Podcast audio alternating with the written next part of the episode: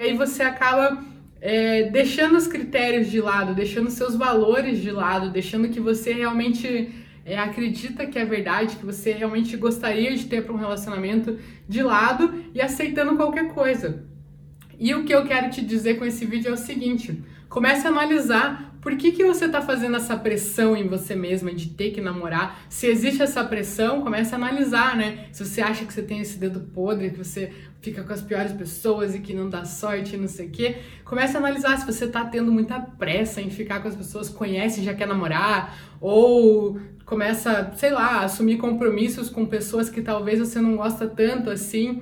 Por que, que você está criando essa pressão? É porque todas suas amigas namoram? É porque você já se imaginava estar tá em um relacionamento sério ou casada com a idade que você está hoje? Ou é por estar tá com desespero? Ou é porque você terminou e teu ex já arranjou outra pessoa, tua ex já está com outra e você ainda está sozinha? Tem necessidade esse desespero, essa pressa que você está criando?